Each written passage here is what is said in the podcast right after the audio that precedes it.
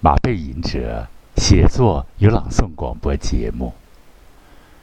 今天播出的内容是散文《听雨》，创作马背吟者，播音马背吟者。散文《听雨》。我过听风，我也写过很多次听雨，也播过很多次听雨。但每一次藏在大房子里听雨，总想写几句听雨的味道，说几句听雨的诗意。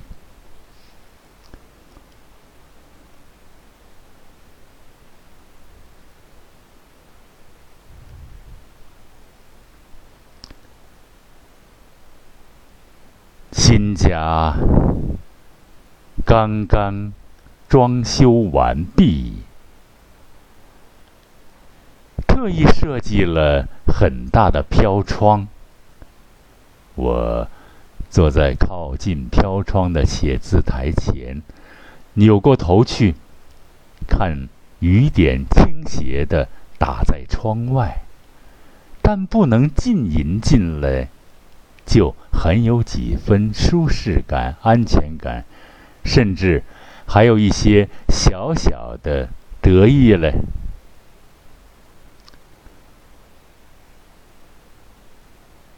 雨点叮叮咚咚的打在阳台的顶棚上，轻一下重一下蹲一下嘟一下的，稠密一会儿，疏落一会儿。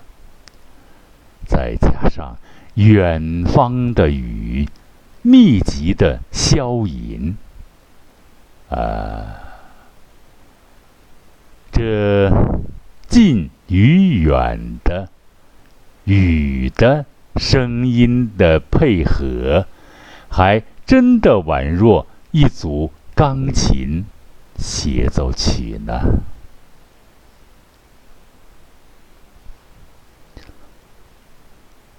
有时啊，听雨下大起来的阵势，又像是在空中有无数的人群在呐喊，亦或是远古屈死的人的鸣冤叫屈，亦或是两军士兵。短兵相接，拼个你死我活的兵器撞击，人马嘶鸣于旷野的实况录音呢？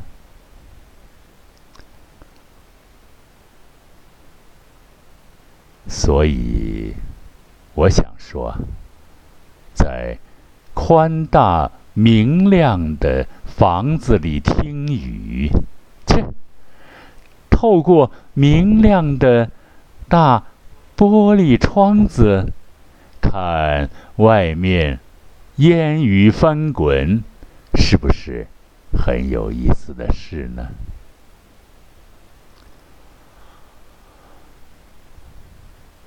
雨越下越大，白花花的雨帘，一层又一层的。透过透过这雨的帷幔，我小时候的一件件趣事浮现在眼前。我讲一件吧。春游，那时候啊，每年小学校。都组织春游，而那一年的春游特神。春游的头天晚上，父亲专门为我准备了好吃的，香肠、火腿、鸡蛋、面包、香蕉，好多好多！我高兴的一晚上都没睡好。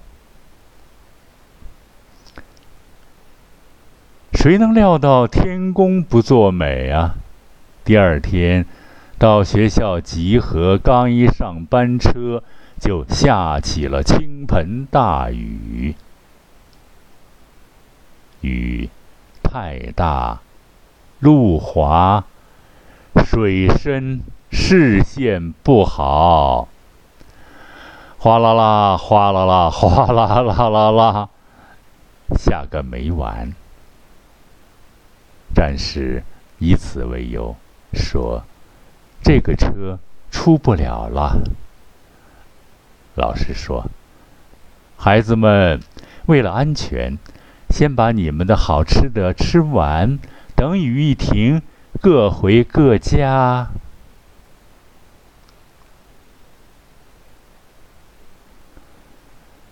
假期一过，开始上课。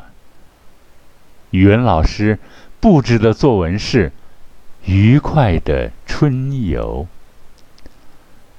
小孩子们愕然，于是都老老实实的写：“吃好吃的，看大雨，稀里哗啦，没问题。”语文老师说。这这这这这不行啊！这样不行，你们要写“风和日丽，湖面上荡起双桨”。后来，我仔细一想，这才是真正的语文课呢。是这个小学老师让我第一次懂得了什么是虚构。即使过了很多年很多年，我对这件事记忆犹新呐。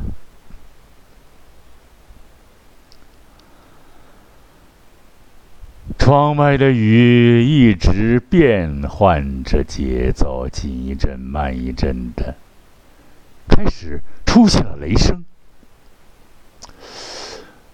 于是我又想起一位。南方台的朋友，啊，一位地方台的朋友，他说给我，说他做过一档节目，说南方某地山区，可能是个古战场吧，砍柴的樵夫，如果进那个山坳，赶上雷阵雨。回到家里都会大病一场。原来是受到了惊吓。那条山谷一遇雷雨天，山崖间便出现了喊杀声、刀枪剑戟等兵器的碰撞声。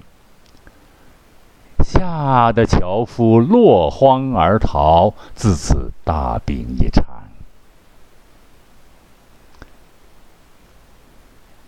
据说，据某些科学家考证，那山石沟壑有所谓录音功能呢。一遇雷电，那远古惨烈的战事便会。产生一种真实的回放，真有点鬼气浮浮、阴魂不散的意思啊！